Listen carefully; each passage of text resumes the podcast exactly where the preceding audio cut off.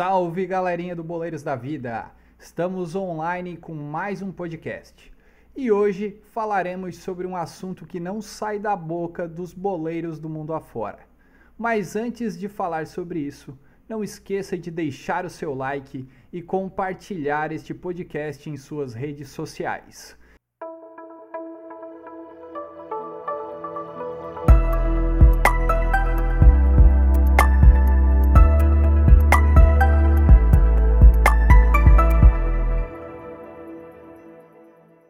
Antes de iniciar né, e de comentar com vocês qual é o tema polêmico, eu vou apresentar a nossa mesa de hoje. Bom, começando então com o nosso camisa 1, o nosso goleiro, Pabinton Gaspar dos Santos. Salve, Gaspar! Daí, galerinha, tudo certo? Passando a bola então para o nosso camisa 9, o homem que não perde gol na pelada, pelo menos é o que dizem, Lucas Micas Bertan. Salve, rapaziada. Boa noite. Passando então a bola por sua vez para o nosso convidado mais do que especial. Podemos dizer que é o nosso camisa 8, o homem do toque me voe, aquele que não erra um passe na pelada, chamado Rodrigo Custódio de Medeiros. Salve, Rodrigo, tudo bem? Olá, pessoal, tudo certo? Um prazer participar do programa. E hoje eu diria que quase um refrigerante de 3 litros, porque passa do meio e perde o gás. O tempo passou e não tá fácil, mas vamos ver se a gente consegue contribuir com o programa aí. Um abraço, gente. É isso aí. É isso aí. Chegou com tudo o nosso convidado. É sempre um, um prazer para nós tê-lo tê aqui conosco. Bom, então vamos lá. Iniciando então, qual é o assunto da vez, né? Em se, seu segundo ano de utilização no Brasileirão, o VAR é um dos assuntos mais comentados da competição. E isso é um assunto citado quase todos os dias. Será que a cabine acertou a chamar o árbitro de campo? Existe outro ângulo melhor para, para analisar o lance? Então eu pergunto: ele é bem-vindo? Chegou em boa hora? Ou estão usando de maneira equivocada? O que você acha, o nosso convidado Rodrigo? Então, é, eu, eu vejo o, o VAR ele, ele, tem um problema que ele, ele retorna para a subjetividade da interpretação, da mesma forma que o árbitro de campo. Nós trazemos aí a tecnologia a serviço do futebol, mas ao mesmo tempo a gente tem a subjetividade do uso da tecnologia.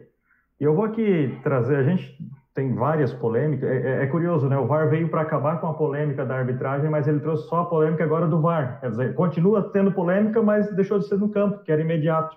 E, e nós temos aí, é, não, não dando aqui o, o, meu, meu parecer final, mas nós temos, além da. Do, do, continuamos tendo problema com a arbitragem, mas a gente agora tem aquelas paralisações do jogo e acaba o futebol deixa de ser dinâmico, né? Já não é, a gente já tem um tempo perdido muito grande com as paradas de todas as ordens e o VAR ainda dá aquelas paradas, às vezes demora dois, três minutos para apitar. E o problema da subjetividade, eu vou me remeter à semifinal da Libertadores, salvo engano, do ano passado, em que o Grêmio foi extremamente prejudicado porque o VAR não entrou em campo no momento que deveria ter entrado. E o Grêmio foi eliminado na, na, na Libertadores quando se o VAR tivesse intervido, poderia ter tido uma outra sorte. Então, é, é, a gente vê assim, o, o, a gente deixa a bola para a cabine, para o árbitro da cabine, e, e, e, a gente só mudou o problema, né? mas o problema com a arbitragem a gente continua tendo.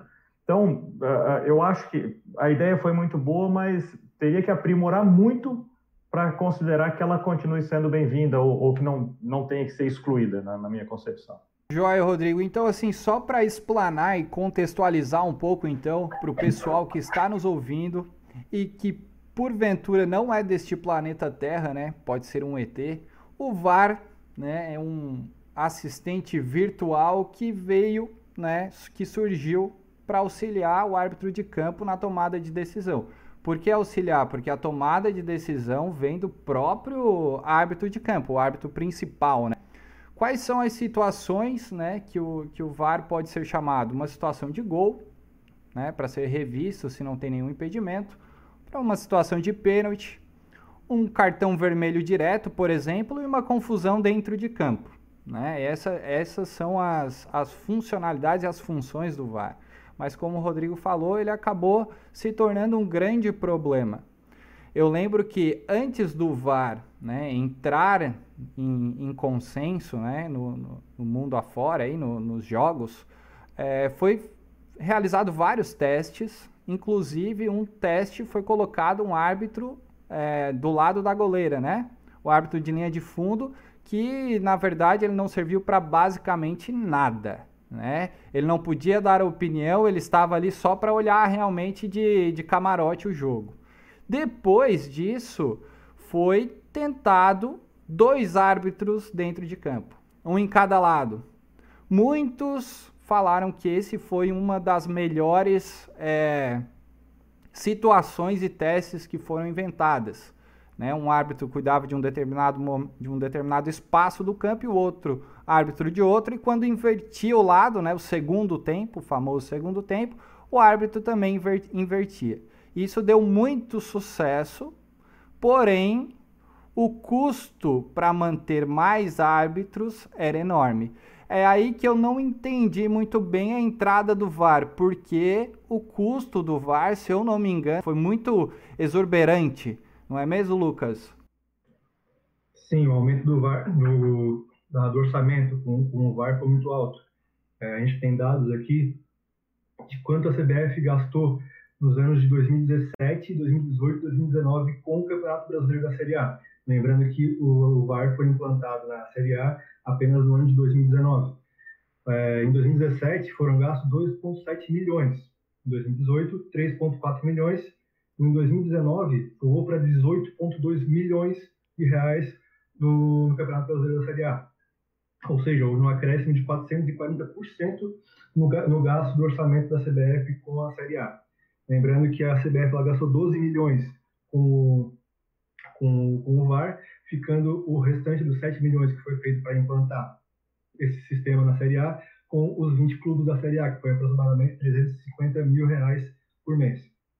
Esse ano que passou, teve uma, uma problemática da CBF com, com os clubes, pois eles não queriam arcar com a, com a implantação do VAR, porque em virtude da, da, da Covid-19. Mas aí foi, foi negociado e acabaram chegando em acordo dos valores menores para serem pagos pelos clubes.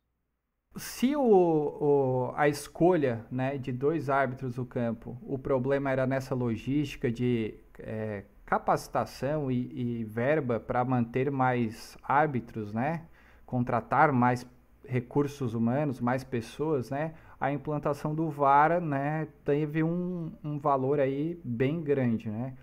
Na minha concepção, e agora falando um pouquinho com, com o Gaspar, né, eu vejo três problemas evidentes no uso do VAR. Tá? Primeiro problema que eu posso colocar aqui são aqueles lances capitais, né? O protocolo do VAR ele parte de uma premissa bem objetiva. Existem lances dignos de serem revisados e lances indignos de serem revisados. Uma falta leve sobre a linha da grande área, por exemplo, pênalti, né, pode ser revisada, porém uma falta leve dois metros antes da linha, não. Então, objetivamente, isso causa um enorme problema, porque qual é o critério né, para se definir o que são lances capitais? É, nós, uma outro problema que eu vejo é o poder de decisão como o Rodrigo falou, o nosso convidado, né, o VAR ele pode tanto convidar o árbitro a revisar lances absolutamente questionáveis, como também pode se abster em situações idênticas ou até mais graves. E aí vem a desumanização da arbitragem. Né? O objetivo do protocolo é diminuir o percentual de equívocos da arbitragem com foco nos lances capitais.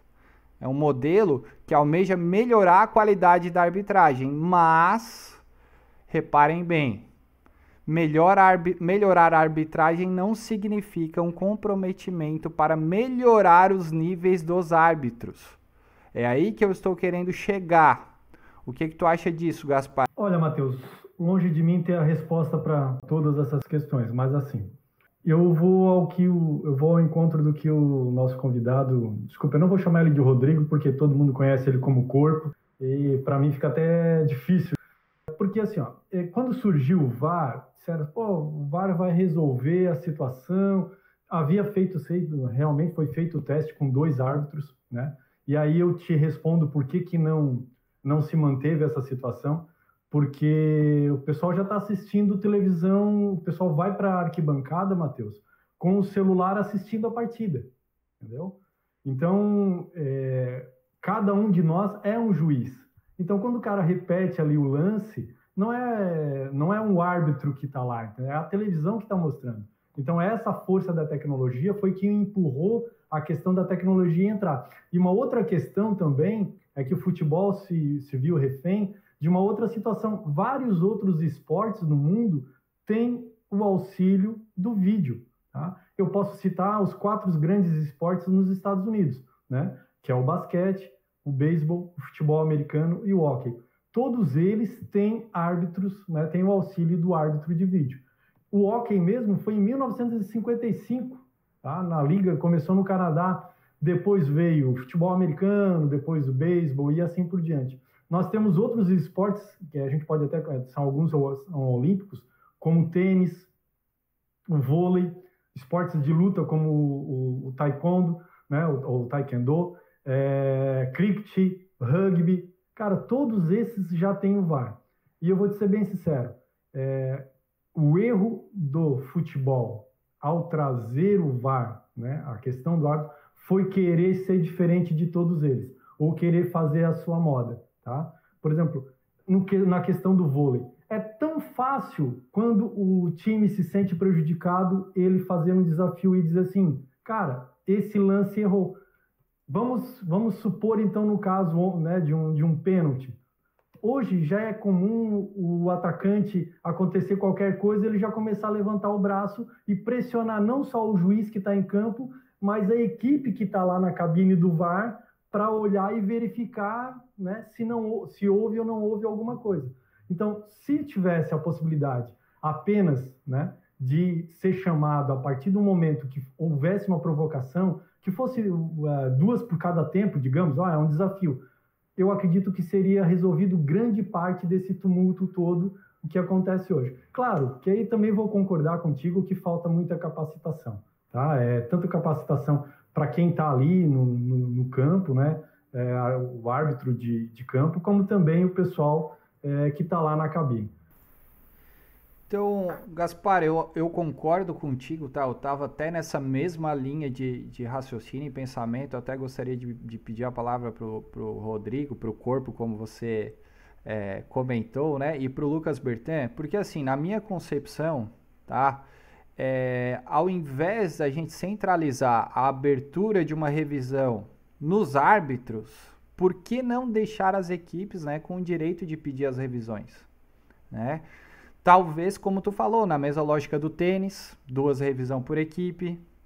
Ou agora que tu comentou sobre o taekwondo, né? O taekwondo é totalmente diferente do, dos outros esportes. Eu sei porque eu fui praticante de taekwondo.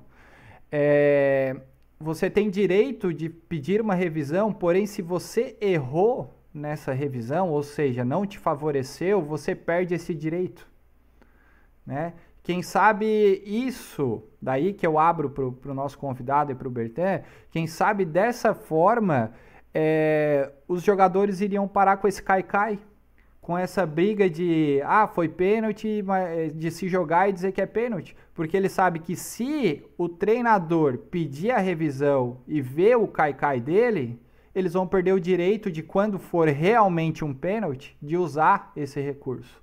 O que, é que vocês acham em relação a isso, o Rodrigo e, e Bertan?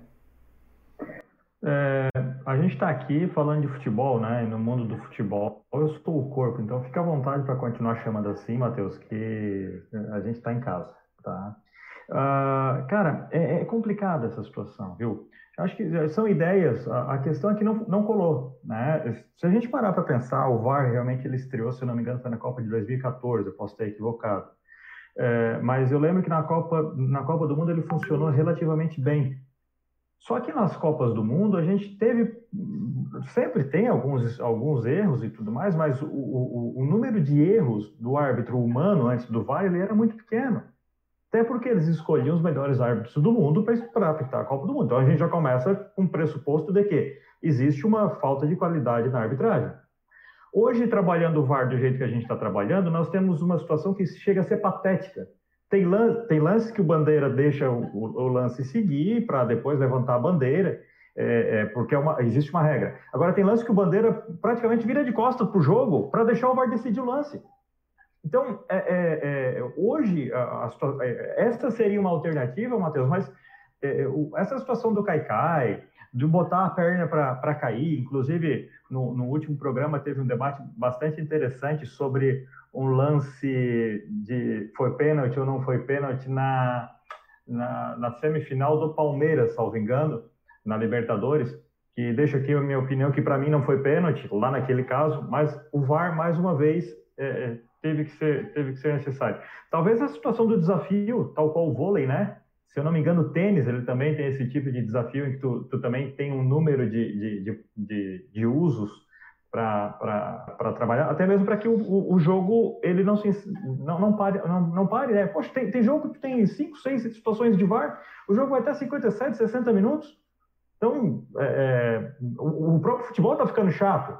Sem contar aquela história, ah, é gol. Aí o, o, tu, tu tem que comemorar o gol duas vezes, sabe?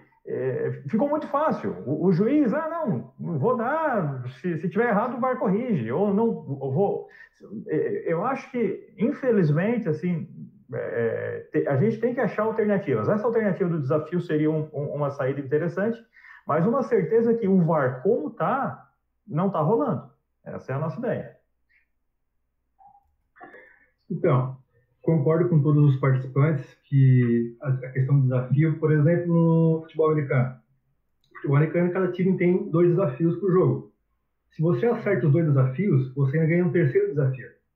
E assim vai. Tem, obviamente, tem as regras internas do futebol americano, que o, o árbitro mesmo pode fazer a paralisação da jogada, ele joga um, um lenço amarelo, a, a, jogada continua, acabou, ele vai lá ver se teve algum erro, se teve algum erro, ele volta a jogada, se não, deu para a bola. Inclusive, a média de, de tempo gasto lá com eles é de 1,44 por jogo.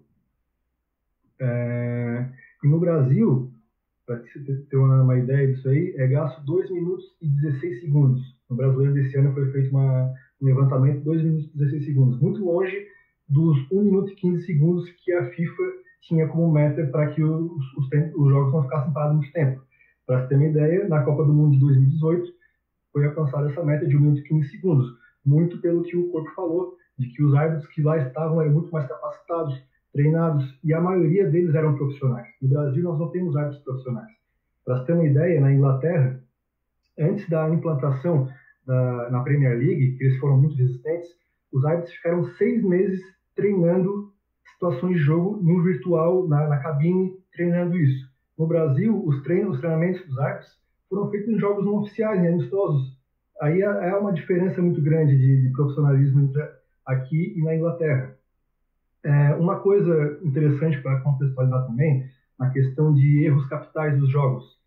Em 2018, segundo a Radar, que foi contratada pela CBF para fazer uma análise sobre isso, houveram 188 erros capitais nos jogos do Campeonato Brasileiro de 2018. Em 2019, já com a implantação do VAR, caiu para 36. Então, teve uma grande, um grande nível de acerto. Porém, em detrimento de um grande tempo de paralisação dos jogos. Acredito que, com o tempo, esse tempo vai caindo, vai diminuindo, como na, na própria NFL teve bastante resistência. Tanto é que até 2006 tinha votação popular.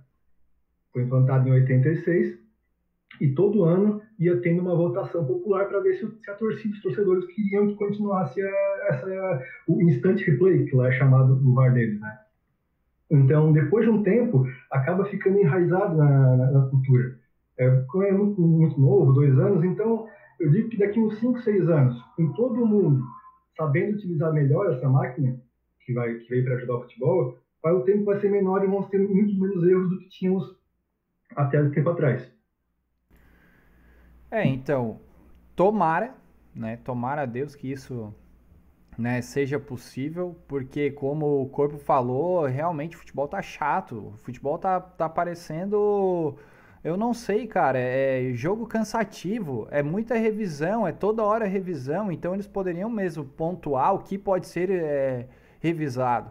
E sem contar que a gente começa a, a escutar, né, o, o, os debates aí pela televisão, né, de, de rede nacional aí, e todo o juiz que está lá, o árbitro, né, eles não gostam de chamar de juiz, o árbitro que está comentando, ele vai a favor da decisão do árbitro de campo. Porque ele não vai falar que errou. Porque ele é, ele é um árbitro também.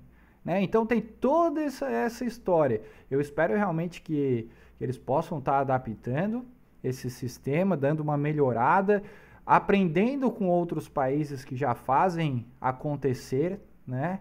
Para que o futebol volte a ser aquele, aquele espetáculo que a gente vem vendo, né? Uh, para dar uma continuidade aqui, então, eu vou pedir para vocês darem uma olhada em dois lances, tá? E esses lances aconteceram no Grenal desse final de semana, que tá dando o que falar, tá? Uh, isso porque teve provocação de ambos os lados, né? Grenal é um dos maiores clássicos que nós temos no futebol mundial, digo mundial. Uh, então eu vou compartilhar a minha tela aqui com vocês, tá? Deixa eu tirar aqui. Quem gostaria de, de comentar sobre esse lance que o pessoal do Grêmio tanto reclamou que não teve nenhuma revisão? Vamos lá, então. Esse é o que eles chamam de lance interpretativo, né? Só tem uma dúvida, Matheus. O árbitro de vídeo foi chamar, chamou o árbitro para revisar ou não ou chamaram? Acredito, não chamou? Acredito que não chamou, Bertan. Ah, segundo o corpo também não chamou.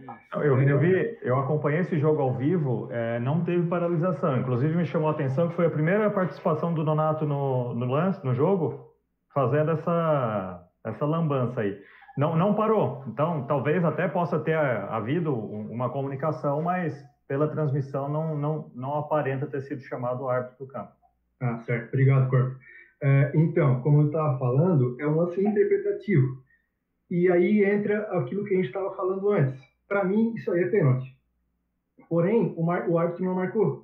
O Renato teria um desafio para fazer. Ele lançava o desafio, o árbitro seria obrigado a ir na cabine do VAR e verificar todas as imagens para aí sim dizer não, foi pênalti, não foi pênalti. Aí isso agilizaria muito mais a, a situação. E para mim isso aí é pênalti sem sombra de dúvidas. Perfeito. Gaspar, sua opinião sobre esse lance?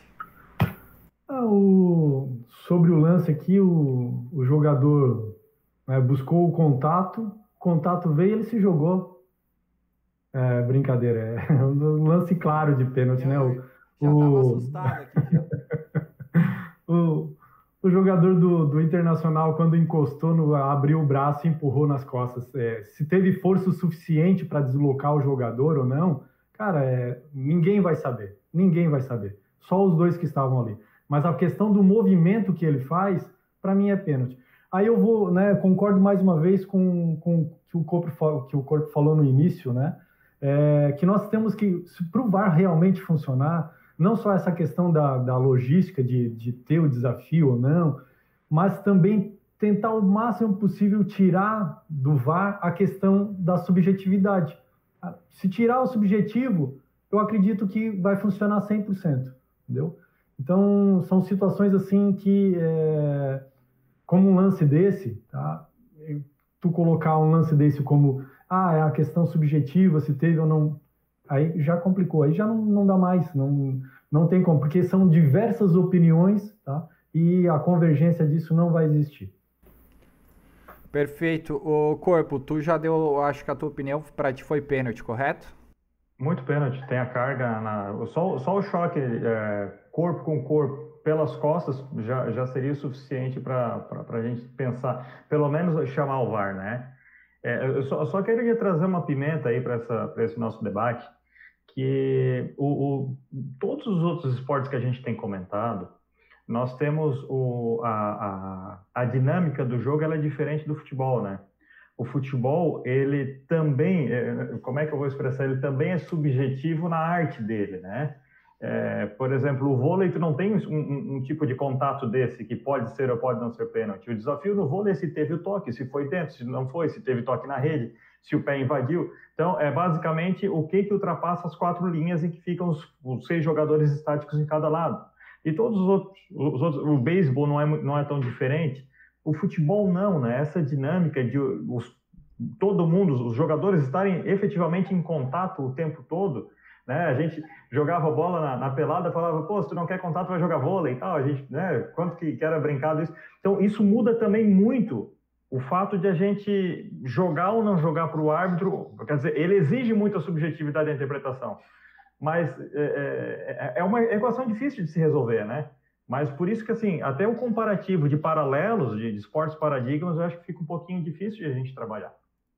Eu concordo contigo, Corvo, mas é, existe outros esportes é, parecidos com o, o, nosso futebol que usam o auxílio do árbitro e vão bem, que é o, é o futebol americano, o rugby, né? Eu concordo contigo que o vôlei, é, se tocou ou não tocou na rede, se, se bateu ou não bateu dentro da quadra, né?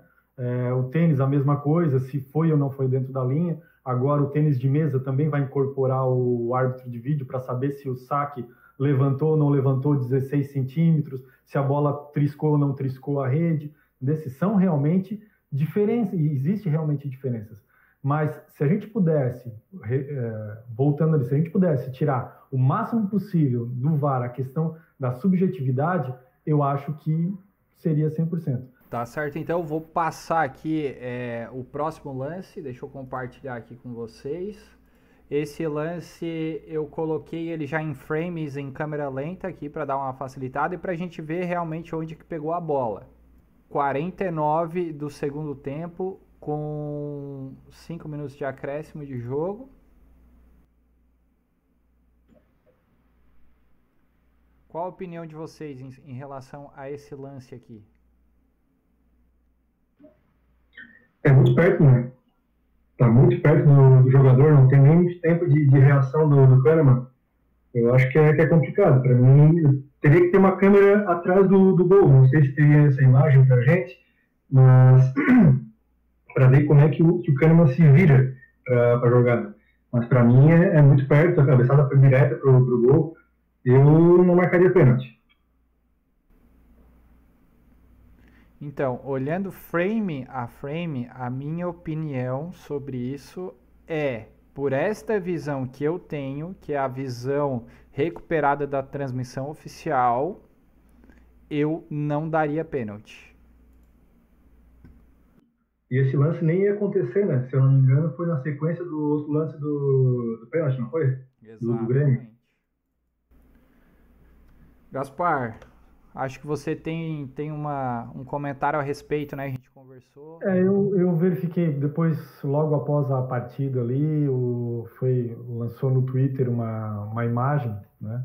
Não tenho aqui o, o vídeo aqui, mas é feita pela lateral do campo e mostra exatamente no momento que o, que o zagueiro do Grêmio ali, naquele momento que ele faz o movimento, ele abre o, ele abre o, o espaço do braço e a bola realmente toca o braço dele e depois bate no, na lateral do, da barriga. Eu vou ser bem sincero, tá? É, utilizando a interpretação que foi utilizada em maior parte no Campeonato Brasileiro, para mim foi pênalti. Então nós temos dois não pênaltis, um do Bertan e um meu, um pênalti do, do Gaspar e corpo. O que, que você acha? O que você daria se você fosse o juiz, o árbitro principal desse jogo, desse Grenal espetacular, o maior clássico do planeta Terra? É, eu, se eu, assim como o Luiz Flávio de Oliveira, é, estivesse tão bem colocado quanto ele estava, que na minha concepção, quem mais tem a visão daquele lance nesse momento foi ele, que ele estava exatamente de frente de onde o Kahneman tinha o braço, do ângulo possível de ver se, se bateu ou não bateu no braço, é, para mim foi pênalti. É, e, e me, me, chama a atenção, até se quiser retornar, o, o árbitro ele está exatamente de frente pro, ele está frente a frente, é, é, dorso com dorso, ele e o zagueiro. Então, nenhuma câmera consegue ser tão precisa quanto o visual dele. E, e, a convicção que ele deu esse pênalti é, é, foi uma coisa assim, não, a bola não chegou a, a andar 5 centímetros, ele já tinha pitado. Então, e, e, quanto, até discordando um pouquinho do, do, do Bertan ali com relação à velocidade com que a bola foi, tudo bem, tem esse problema da velocidade da bola, mas se não tivesse o braço, possivelmente a bola ia para o gol. Então, também tem essa equação do pênalti, de, do, do, desvio da trajetória da bola em direção ao gol, né? De repente, se fosse no, na linha de fundo, esse, esse contato não teria tanto prejuízo quanto uma bola que estaria indo em direção ao gol. Mas, na minha opinião, nesse, nesse ponto, a melhor visão quem tinha era justamente o árbitro. Mas retorna-se aquela polêmica de que, se eu não me engano, não foi chamado o VAR nesse lance para fazer correção. Talvez tenha sido feito no, no ponto e tudo mais, mas ele não foi para. Isso, sem dúvida, ele não foi lá para eu posso estar me equivocando, mas eu tenho quase certeza que ele não foi para a beirada do, do gramado para rever o lance. Então, ele estava tão convicto, como você falou, ele estava de frente, que na hora, se eu, eu não vou colocar o vídeo de novo aqui para não.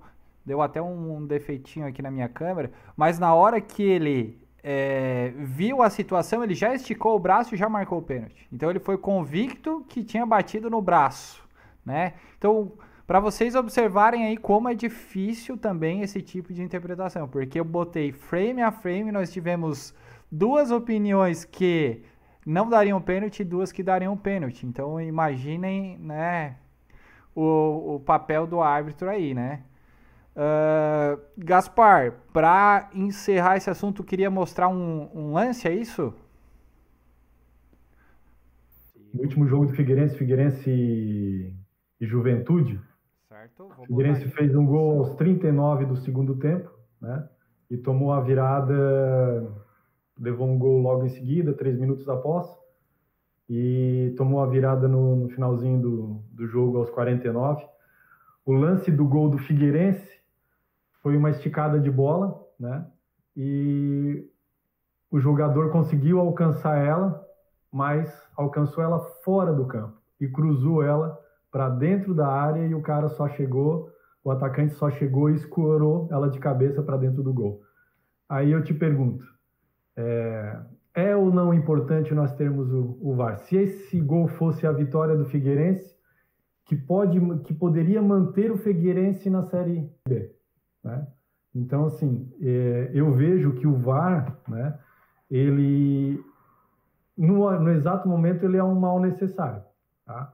Esse lance aí voltou, trouxe a discussão né, de vários clubes com relação ao uso ou não do VAR na Série B. Né? E porque até, não esse ano, mas o ano passado, era até motivo de piada, porque muitos jogadores jogando a Série B, né, não sei se não tinham conhecimento, mas acontecia um lance e eles pediam o VAR, faziam, né, o, não sei se não sabiam que não tinha o VAR, mas pediam o VAR para o árbitro.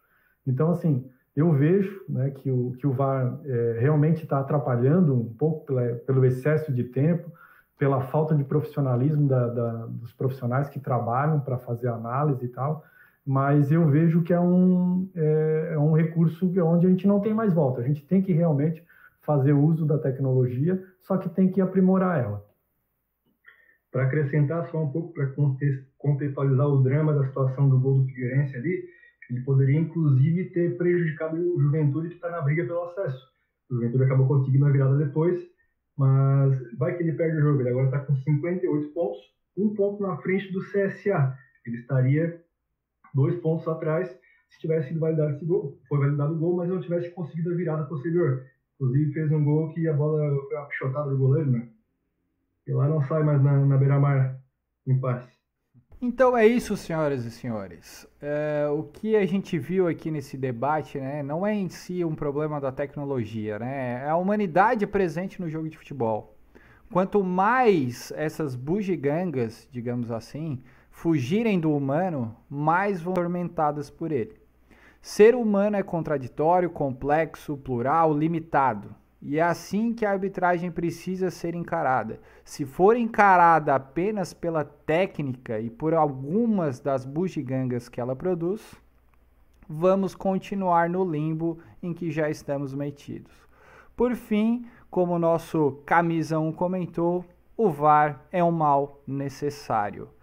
Então é isso, galerinha. É, estou encerrando o nosso podcast de hoje. Agradeço de coração a presença do Rodrigo Custódio e a todos os integrantes da mesa, mas não se esqueça, deixe o seu like, compartilhe este vídeo em suas redes sociais. O áudio deste programa estará disponível nas plataformas Spotify e Google. Rodrigo, mais uma vez, de coração, muito obrigado pela sua participação.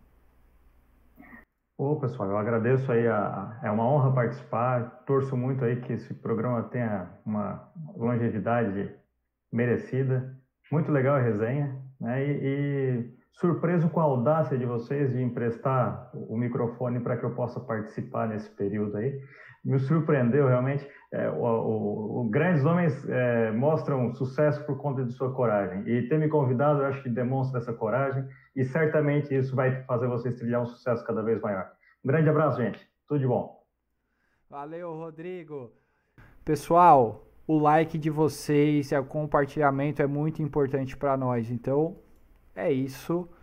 Valeu a todos. Um abraço e até o próximo programa. Fui!